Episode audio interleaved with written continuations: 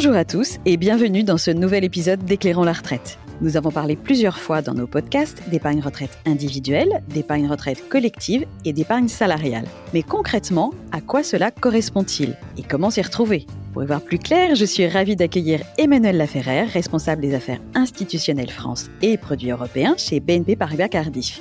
Bonjour Emmanuel. Bonjour Karine.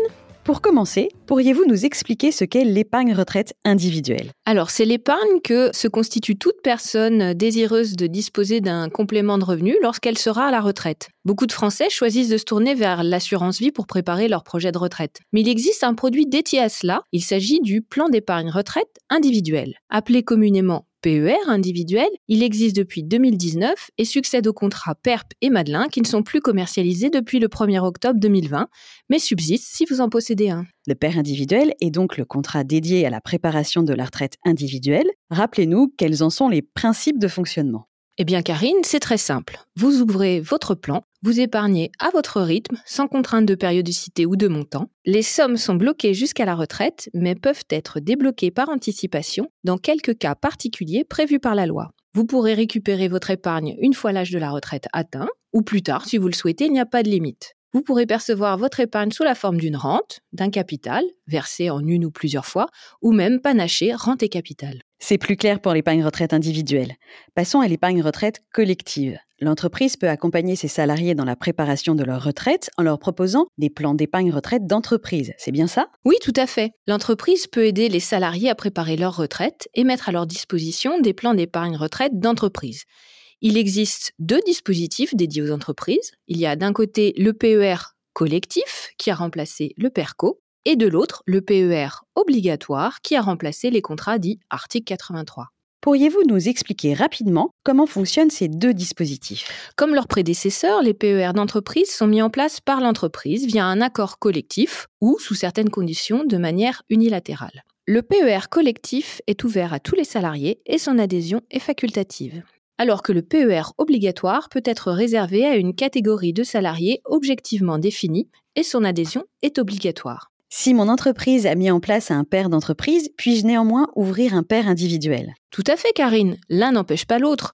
Le PER individuel peut vous permettre d'être plus près de votre épargne retraite car vous avez la possibilité avec votre PER individuel d'échanger avec votre conseiller. Enfin, pour conclure, sur ces paires d'entreprise, que se passe-t-il si le salarié quitte l'entreprise? Il a la possibilité de conserver son PER, de continuer d'y effectuer des versements, mais dans le cas du PER collectif, il ne pourra plus profiter de l'abondement ni de la prise en charge des frais de gestion par son employeur. Il peut aussi transférer son épargne sous condition, soit vers un PER individuel, soit vers un autre PER d'entreprise.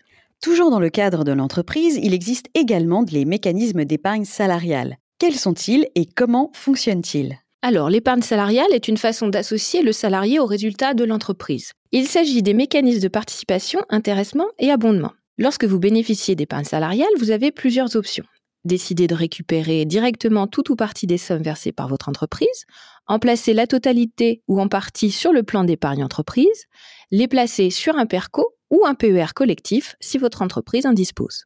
Dans le premier cas, les sommes récupérées immédiatement sont soumises à l'impôt sur le revenu. Dans tous les autres cas, la fiscalité est allégée. Pourriez-vous revenir spécifiquement sur le PEE et nous expliquer son fonctionnement?